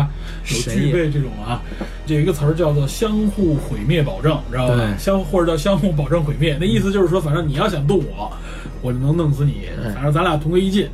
所以在这种恐怖平衡下，保证了有一种理论，就是在这种恐怖平衡之下，保证了世界还处在一个整体和平状态。就是有一种理论说，核武器的出现不是制造了战争，反而制造了和平。呃，某种意义上是，但是当时双方的核军备一直在不在断竞的争加强，所以在当时那个设定里边，就是这个核军备的平衡好像有点失衡了。要失衡了。然后它一直有一个时钟那个概念嘛，对，它始终不断的倒计时嘛就是那个就是世界末日那个计倒计时啊， ，Doomsday Clock，对啊，末日钟声。末日钟声、末日时钟，就反正这个东西它现在正在靠近那个最后的午夜零点。哎，只要到近零点，就是人们认为真正的核世界末核日战来就了要会来了。对哎，这是一个大的背景设定啊，这是有这么一个大矛盾背景啊，就是就政治的、社会的这么个矛盾背景。对，所以当时在这种危机下，很多人的心态都开始失衡了，嗯，包括普通民众。然后大家觉得曼哈顿也失衡了，哎，他大家不断的质疑，因为人们在这种恐惧下是很难相信有一个保障的。嗯那抓紧时间就会不断的去质疑、去询问啊，尤其是在当时的那么一个社会环境下，嗯，啊，这普通民众，尤其是在在这个漫画中，这个街头有一个设计了一个书书刊亭的一个老板，嗯，老板叫伯纳德，这个老板的一个形象，他跟很多人不断的有对话，他是一个街头的试点人物啊，POV Point of View，他那么一个人物带出了很多普通民众的想法，嗯，有的人民众就说我今天上了一天班，我非常累了，你给我来点给劲儿，就是那个黄赌毒的东西，有的人就说哎，今天你给我来一份公报，有什么线索大事件，还有像罗夏穿着便装，没有人认识他是罗夏，到那儿去定期买一份报纸，那个报纸好像是有点偏左翼，就是这个老板展现了很多街头人士在核威慑、核恐惧的情况下的心理。曼哈顿博士出了这件事情以后，心理遭受打击，他首先回到了原来自己工作的那个区域，嗯好像在俄亥俄吧，回到了自己曾经跟自己前妻见面的那个酒吧，从墙上取了一张照片儿，就是他们俩的合影，对，然后他前往火星去了，直接传到火星把自己啊。呃，存到火星，他反正他在任何地方都能生存嘛，嗯，他在火星上开始建造自属于自己的世界那种感觉。呃，他成了一个拿钟表开始钟表零件造了一个城堡，嗯，军方失掉了最大的核威慑、核保护伞，对，军方就慌了。漫画中就是说，直接找死鬼质问怎么回事儿，你是不是给他什么压嗯力了？死鬼说，我也不知道怎么回事儿。而且军方这时候一看，哇塞，如果这样的话，我们的这个威慑力量没有的情况下，苏苏联人就会啊就该整我们了，是吧？对与其等苏联人整我们，不如我们先下手，要不我们就先下手，嗯这就个处在这样一个危机状态了。已经很恐怖了。这个时候就是，呃，苏联人也知道这个消息了，但是所有人都不知道曼哈顿博士去哪儿了。最开始，后来才知道他去了火星。嗯，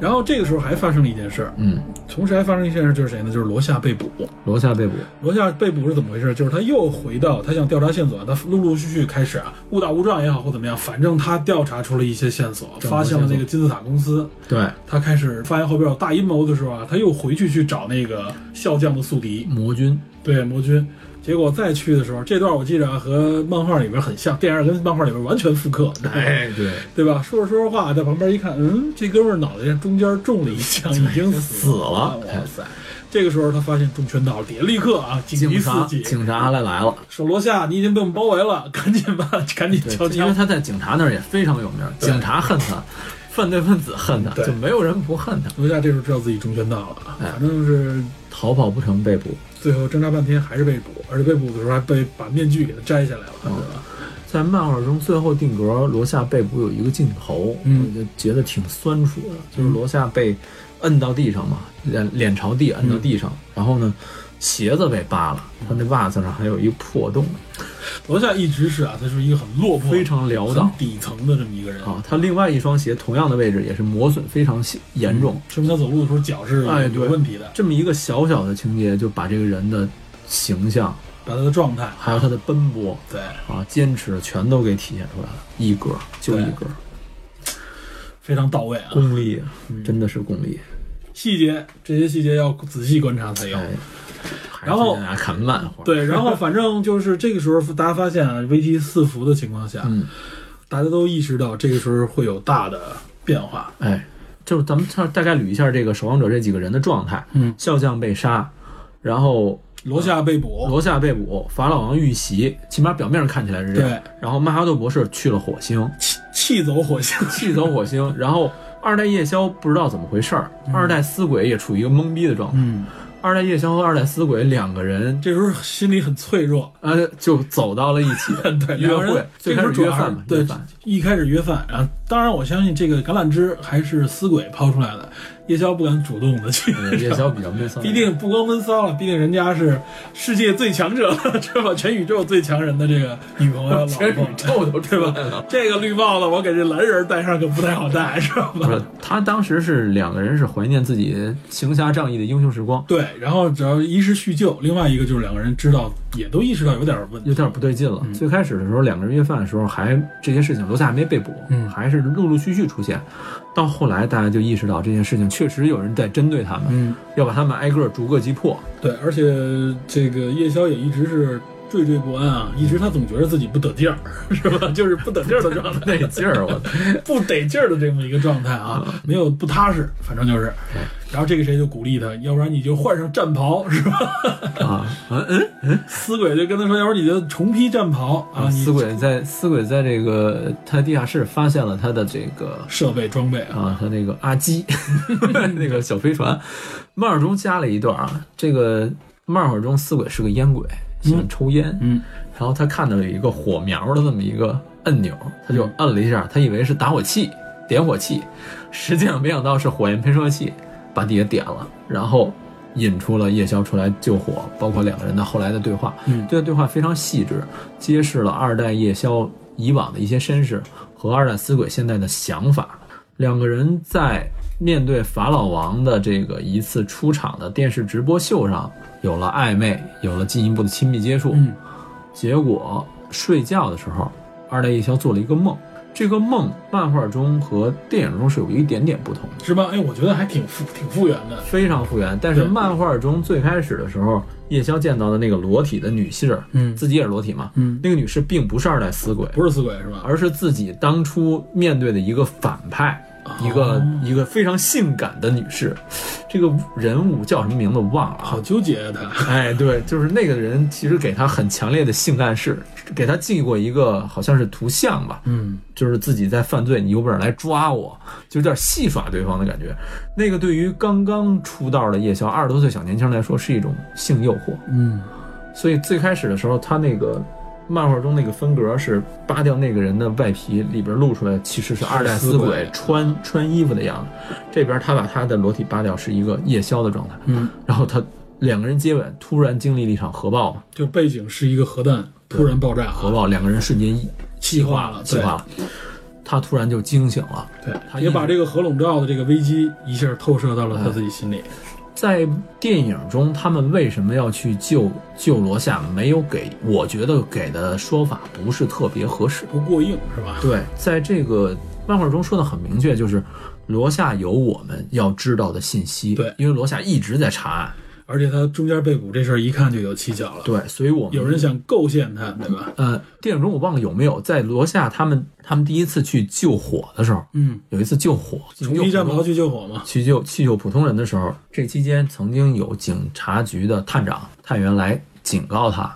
那意思这事儿是不是你干的？我知道你是谁，还暗示他说，你知道我在罗夏兜里发现什么了？糖块儿，那个糖其实就是他罗夏从夜宵家里拿的，牌子都一样。嗯，他其实在警告对方，等于提反正提示了他，提示他这事儿我不能再等了，我必须马上去。这个背后的恶势力啊，已经蠢蠢欲动啊！我要再不动手的话，我就束手待擒对，了。而且我是曾经有一个超级英雄的身份啊，英雄的身份，我能够做这些事情。我这时候不站出来，更待何时啊？对，这等于鼓励了他吧？等于对是侧面上，所以两个人，对，所以两个人这个时候啊就决定干票大了啊，夜闯监狱，去劫狱了。以劫狱永救楼下，是吧？楼下反正在监狱里边，面对有一半人都是被他被他整进来的啊，这个压力，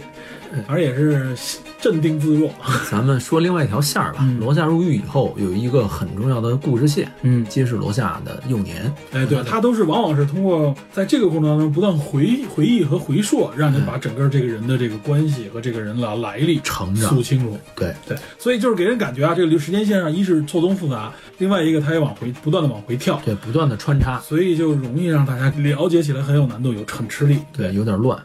罗夏进监狱以后，首先接受了一个心理测试，嗯，就是罗夏的那个名叫罗夏的墨迹测试。对，这个在心理学里边，我们看很多电影里边经常有啊，就是对称图形，用哎墨迹折叠对称出来的一个图形，让大家看，让患者或者说让被测试者看，嗯然后让他告诉测试者说你看到的是什么。哎通过他反馈他看到的是什么时候，这个解读后边是有一系列的啊套路的，知道吧？对，这个套路来告诉你，你看到，比如说，哎，同样是一个东西，你看到的 A 是意味着什么，看到 B 意味着什么，看到 C 意味着什么，这是一个你心理投射，投射。哎，很神奇，很神秘啊。对，这个罗夏特墨迹测试好像是说瑞士的一个精神病医生，精神医生叫赫曼·罗夏，他在一九二一年编制的。缺有东西啊，也在楼下。对，但是他这个呃测试好像是说是一共有十张墨字的卡片，嗯五张白底黑墨，嗯两张白底黑色或者红色的，还有三张是彩色的。他这个呃整个过程比电影中要复杂的多，要复杂。然后这个有一点区别不一样啊，我们稍微说一下，我觉得有必要提一句，就是电影中和漫画中是一个细节是不一样的。罗夏看到那些东西，第一时间他想到了一个被劈开的狗的样子，嗯，对吧？这个等于是他第一次经历由自身变为罗夏的这么一有个罪犯变成英雄的感觉啊，有点儿。呃，不是罪犯变成英雄，就是他自身变成现在这个样子蜕变的这么一个过程。嗯，就是他发现了一个六岁的小姑娘被人残杀。咱们之前说罗罗夏做自己面具的时候，嗯那个人，这个面料是一个意大利的一个女性，这个女性也遇袭了，嗯，所以罗夏决定从他原本定的这个面料，他没来取嘛，嗯因为遇袭嘛，这个面料套在自己脸套上，在自己脸上，作为一种类似于纪念或者是一种象征，说明这个人是很很念旧，很有正义很正义感。很有正义感，很念旧，重情重义的这么一对个，人。而且他提到一个关键理念，那个意大利女性在这个电影中没有提啊。这意大利女性当时当天晚上被强暴、被侮辱、被杀，是在众人的注视之下，嗯就是很多人在楼上只是眼睁睁地看着，从来没有人干涉。所以罗夏认为，每个人都是都有罪都有罪，每个人，我们造就了我们现在的社会。嗯，啊，这个是很多我们现在人的理念啊。对，他就代表了一种思潮嘛。对我们造就了这种恶，我们是每个人是有恶的一部分。如果我们不去行动、不去干涉，我们就成为恶的一部分。它是这么一种一种理念。电影中是说他把那个狗杀了，然后去袭击了那个杀掉小女孩的凶手。电影中展现的其实是扎克施奈德本人的口味，他用刀劈劈对方，嗯，但是在漫画中，他实际上是用火用煤油烧死了对方。嗯他在煤油烧死对方之后，在漫画中有一段独白，就是说我感受到了一切虚无的存在，然后我自己借由这个虚无存在也成为了现在的我。嗯，我个人觉得，如果我腹诽一下，我阴暗一把，就是 Jack Schneider 把这段改了，是符合他个人口味，因为那段刀劈是非常限制级的画面啊，非常直接，非他常比血较腥喜。欢这种血腥的内容，对因为他刺激一点。对，在在漫画中，其实，在漫画中也好，在哪儿也好，交代的其实都是楼下用刀劈了是那个吃掉小女孩尸体的狗对，所以他说这个狗的头是裂开的嘛，是裂开的。它包括电影中也是说说看那个第一个墨迹测试，你看到什么？它最开始说是蝴蝶。 beautiful butterfly 啊，它实际上是裂开的狗的头像，嗯，这么一个小的细节。呃，之所以在漫画中强调强调这个虚无，也跟摩尔本人想表达的意志有关系。最后咱们再说这个摩尔想表达是什么。嗯，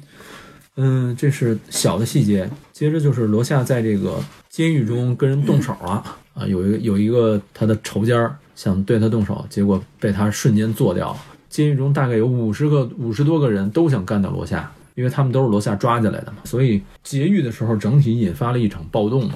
这些监狱的人都在这里疯狂的互相攻击，然后有一个叫大人物的小矮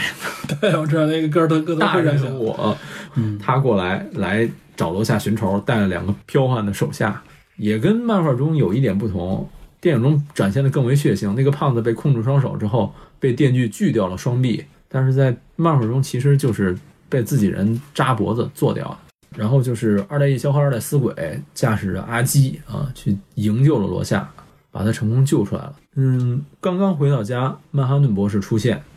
找到二代死鬼说：“你要说服我去拯救这个世界，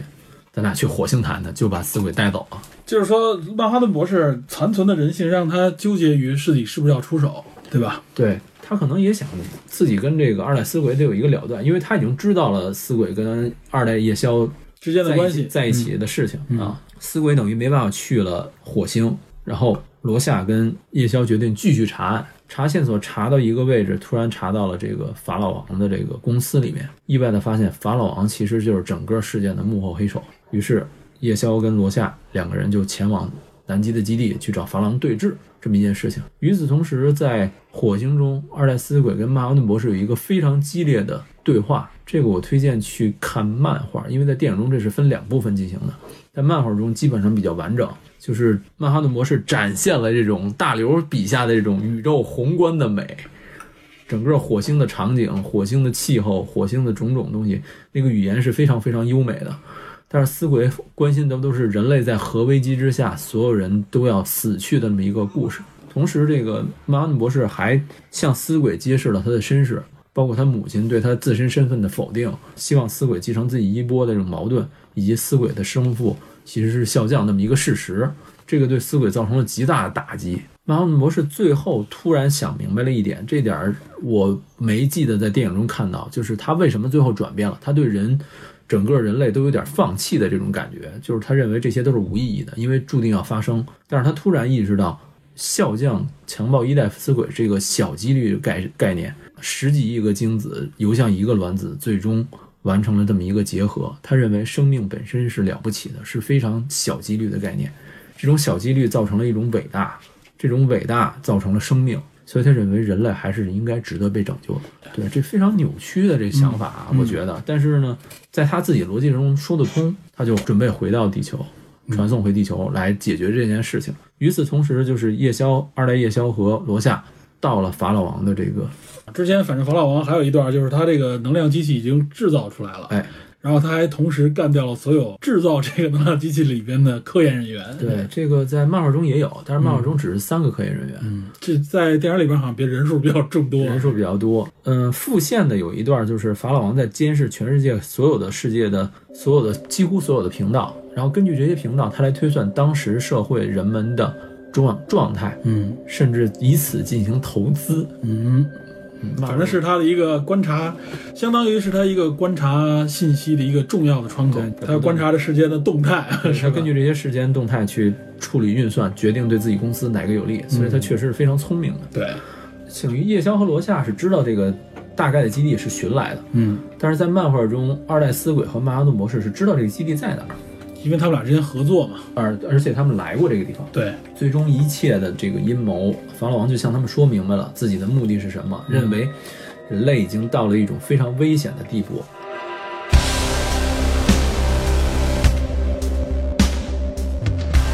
咱们先说电影中的逻辑，电影中的逻辑就是说，因为核威慑，对，呃，如果为了说拯救人类的这种方式方法，完成自己所谓统一天下的这种野心，那么就只有创造一个更大的威胁。嗯，这块是这样，就是说，反正夜宵和这个罗夏摸到了他的基地里边，对，发现他在各地埋置了一些啊隐秘的武器。纽约，纽在纽约应该就是核装置嘛，嗯想想制造更大的混乱，所以他们来阻止。但这个时候他，实际上这个法老王对他们的到来实际上早就有所准备了。对，在跟他们的所谓的交谈和对打当中吧，因为他们俩想阻止他们，然后呢一边打一边告诉他们他到底是怎么来设想的。对而且你也发现这个是夜宵和这个谁罗夏两个人根本就不是他的对手。哎，对，这个在电影中是这样，然后电影中说了，就是为什么能够确定，是因为他当时一直在模拟曼哈顿博士的能量嗯来源，就是等于曼哈顿博士的能量来源是特殊的，嗯，能够被军方所获悉的，对所以就能够制造这场爆炸，让军方准确的知道这是曼哈顿博士做的，对，然后测量发现，哎，这个痕迹是曼哈顿留下的。对，不是苏联人干的，所以把所有的锅都转给了曼哈顿博士，嗯让他成为那个担负者。那大家又没法奈何他，他只有走，这样的话，人类的和平得以维系。这个时候，罗夏跟这个夜宵看到的就是说，他想栽赃，想陷害曼哈顿，对对吧？背后的阴谋驱使是他，对但至于他到底想造成什么样的效果，这个时候还不完全清楚。哎，这个时候，曼哈顿带着二代死二代死鬼，就传到了他这个地方，对吧？传到了这儿的时候，他首先要面对的就是曼哈顿跟他之间的交流，就是你为什么要这么做？哎，漫画里边好像不是用的这样的方式，是吧？对，漫画中是这样，引了一个大怪兽，好像是。对，漫画中其实之前他雇佣的几个人里面，有一个人请一个画师画了这个怪兽的形象。嗯这个怪兽真诡异对，这怪兽是画出来的，嗯，这个就是制造出来的。这个怪兽是通过转基因工程哎，还有能量装置综合出来这么一个形体，嗯然后通过这种瞬间传送的状态。类似于像一个大章鱼一样，对，因为因为这个片中说了，就是漫画中的这个世界已经实现了电力汽车的这种电力能量，汽车什么瞬间传送，哎，这种能源这种无限，全都被他弄出来对，了。等于这几种科技糅合在一起，转基因、能量装置、曼哈顿装嗯置、曼哈顿能博士的能量模拟装置，再加上瞬间传送，造就这么一个怪兽。这个怪兽传送到纽约的时候，能够引起一种能量震荡，这个能量震荡会造成几百万人伤亡。嗯但是漫画中这个法老王说了一句非常有意思的话，就是你们认为我是那种慢慢嗦嗦的把所有事情都说完的那种就是呃像普通反派吗？说什么英雄漫画里边的反派一样啊，啊对一定要把话说完，再按最后的按钮，给你们给英雄留给时间，让你他们说去制止我。对，他说我不是那样的反派。 三十五分钟之前，这个事情就已经发生了。 已经启动了，是吧对，已经启动了。三十五分钟之前，人就已经纽约市就已经遭受了这个袭很劫 击，难，有应该有几十万人死去了，几百万人，上百万人死去几了，百万人死去，传送了一个大怪兽。但是这这个大怪兽传送过来已经死了，嗯因为能量激荡，它本身也死了。对不然的话，这怪兽会就是所谓的吞噬更多的人。嗯，这个在电影里边变成了一个爆炸装置，一个爆炸装置对，啊，为什么是一个怪兽？有讲究，哎，有讲究，回头回头再解读然啊后，再解读，反正这个时候曼哈顿博士已经来了，他就非跟他常当面对质，非常火大。 对，说孙子，你干嘛这么陷害我？哎我我待你不薄，对吧？整个这个科技全是 全我，是这个，科技全是我赐予你的。你这对吧特别像曹操对对关羽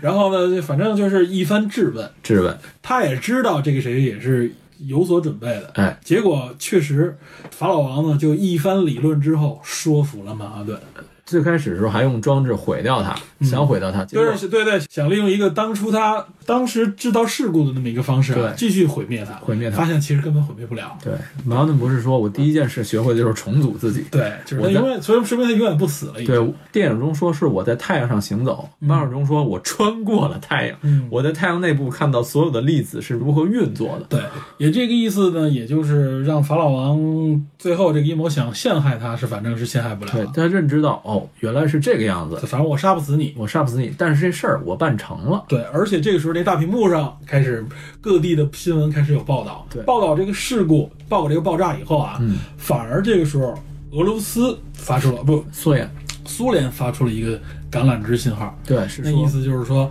说你这个遭受的东西啊，是这曼哈顿造成的。我们愿意帮忙。对，我们愿意帮忙，咱们现在要共同面对更大的挑战。这一下，曼哈顿博士无话可说了。没有办法，他就只能走。等于是他利用一个虚假的阴谋， 嗯，伪造了曼哈顿的威胁，嗯，给大家形成了一个什么呢？就是首先大家都知道曼哈顿一个像上帝一样的存在，对一开始他是站在美国那一方的，对苏联有很大压力，然后他消失了以后，苏联说我这时候反制美国，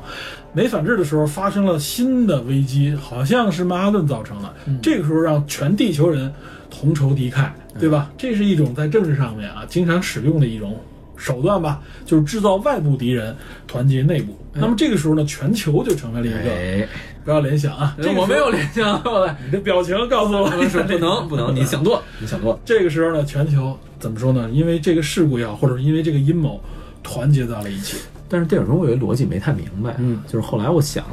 曼哈顿博士走了以后，等于这个平衡仍然存在，这个核威慑存在，平衡人，曼哈顿他说博士不回来的话，人们仍然会相互仇视。这个时候它的设定是什么啊？嗯，就设定是曼哈顿是我们的危机，是当前的最大危机，嗯对啊对吧？嗯，他走到火，他去到火星是没人知道他到哪儿了。反正他对我们来说，他就是一个存在的威胁，但没有人知道他的踪迹。嗯应该这么来解释。嗯嗯那么，所以这个时候我们不得不团结在一起，我们放下原来的戒备，放下原来的成见，对嗯我们共同对外。对就这样一个结局。对，所以呢，这个法老王这种阴谋啊，制造完了以后，曼哈顿在漫画里和电影里面，就是曼哈顿哑口无言。他嗯说：“OK，我也只能接受你。他要知道，他这知道这个是解决危机的最佳方案。就是从目前来看，你这个方案你你达成了，嗯，我没得可说，嗯，对吧？然后呢，他当时征求曼哈顿的这个意见的时候，就说：“你看，我们是不是实现了当初我们的愿望？所谓的实现了世界和平，统一在一起，大家不再有相互的争斗，是不是？”但是最后啊，嗯，曼哈顿离开之前，他问了一句曼哈顿：“我是不是已经实现了这个彻底的平衡？”对吧？曼哈顿说：“这远远没有，是所有的东西仍然会继续。不会有结，不不会有有你想象的结结局，它仍然在继续。那意思就是说还会有危机，但只不过你是临时的消除了这个对危机而已。因为马哈顿毕竟他能看到未来嘛，嗯所以他说了这样的话。从这点也能体现出来，就是法老王一直想利用自己的所谓的聪明才智啊，比肩这个曼哈顿，让你曼哈顿看到，你看我人类的智慧怎么样， 不俗吧？他他是我想是可以和神比肩的人的。他是想完成个人的野心。嗯，个人野心以及所谓的宏愿吧。对，在漫画中是是这样，就是曼哈顿博士和二代死鬼先传唤回纽约，嗯晚了一步。看到了这么一个悲惨景象，因为马顿说嘛，说仍然有那个干扰，所以我看不到看不清未对来，，伤亡已经发生了，对已经存在，他们遍。地尸体啊，对他们才回到了他们才来到了来到了这个南极的基地，嗯然后去找这个法老王。然后法老王说了一大堆理论，就是说他崇拜亚历山大大帝，亚历山大大帝横贯欧亚非三大洲，建立了一个庞大的帝国。他想在当代完成这种伟业，那么他就要统一团结全人类。政治手段、军事手段肯定不可能了，嗯国家已经形成了，他一个个人是没办法做的。他能在另外一种理念上团结人类，制造更大的威胁，传送这么一个怪兽，怪兽产生的这种能量震荡，杀死了所有人，嗯但是怪兽也死了，人们同仇敌忾，开始重新团结。嗯，我个人觉得漫画的这种说法其实比电影要稍微的好一些，嗯，但是呢，漫画这个怪兽的设定，可能很多人觉得有点怪异、诡异诡异，这怪兽也没理解，也没展现，就露了几个局触部觉、，触觉和这个牙齿。对，就露了几个局部，然后反正就是这东西很奇怪，不如像扎导这个改编很聪明，对吧？一个核爆的这种感觉啊，更直接一点儿，对，就是甭管是不是核吧，反正有种能量震荡，嗯，哎，就这么一个感感觉。但是瞬间人都气化了嘛，也对，嗯，最后是这样啊，最后一个结局还是很无奈，给人感觉，对吧？一是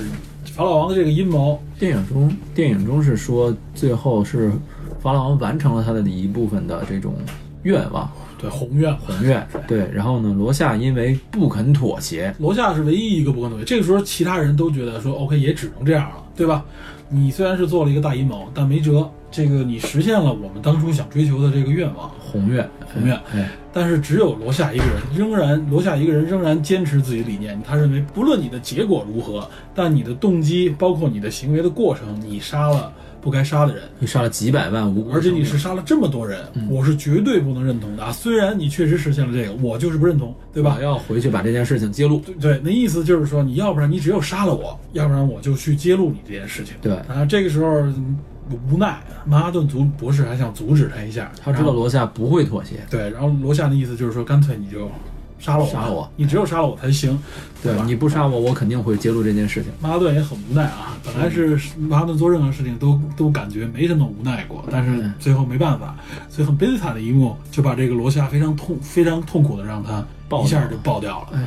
这个爆掉以后还特意满地血啊，还有一个人形的那个感觉，对真的是非常痛苦。对，在电影中，夜枭是知道这件事情以后去暴打了这个法老王对，啊，想法老王嗯当时也就无奈的发泄嘛。你打吧，对你也就只能打了。对，法老王的意思就是你甭管我怎么打，我怎么打我实现愿我，望我实现了，然后我做成这件事情。但是在非常漫极端啊，对，但是在漫画中其实是另外一种感觉。嗯漫画中是夜枭和二代思维感到非常的无力，就是一种他们完成了吗？完成了，但是他们建立的这种真实是在谎言的基础上，他们都感到非常的虚无。嗯，对，两个人在法老王的基地里面就那个了，是一种人空虚之后才会寻用求用某这种种东刺西激，这种刺激来填补内心空虚的这么一个东西。嗯，更多的画幅展现这个，包括在游泳池前是吧？对曼哈顿博士还诡异的望着他们笑了一下儿， 然后我觉得好诡异啊。曼哈顿不像你想的那样，知道吧？曼哈顿早已是视若无物，知道吧？早已脱离了人类的低级趣味。曼哈顿一直，曼哎哈顿博士一直展现的是这么你让我低级趣味几把， 那这不可能了，这不是？我觉得曼哈顿博士就是当时已经是不在意这些了。对他必须不在意了啊，然后他就回到了自己的心灵的故乡火火星对，哎，这个在电视剧版里面还有一个火星的镜头，是他那个城堡镜头，但是非常诡异，是用沙子做的。嗯，因为漫画中是说他把那个沙子用高压压成了玻璃，对，就是哦晶体一样的晶体感觉的嘛城对堡。对，然后这里边说一下啊，就是这是整个电影的内容就介绍完了，对，咱们也捎带说了一下漫画的当整中个的一内些容啊。差别吧。然后呢，说两句电视剧。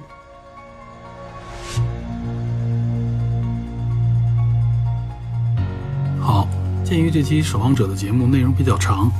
我们聊到这里先暂告一段落。在下期节目中，我们将根据电影以及漫画所展现出来的内容，简要分析一下守望者们各自所秉持的世界观与行事逻辑，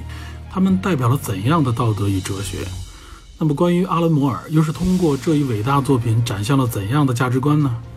最后，DP 还要从专业读者的角度来为大家解读一下阿伦·摩尔在这个故事背后深深隐藏着的一个黑暗的思绪。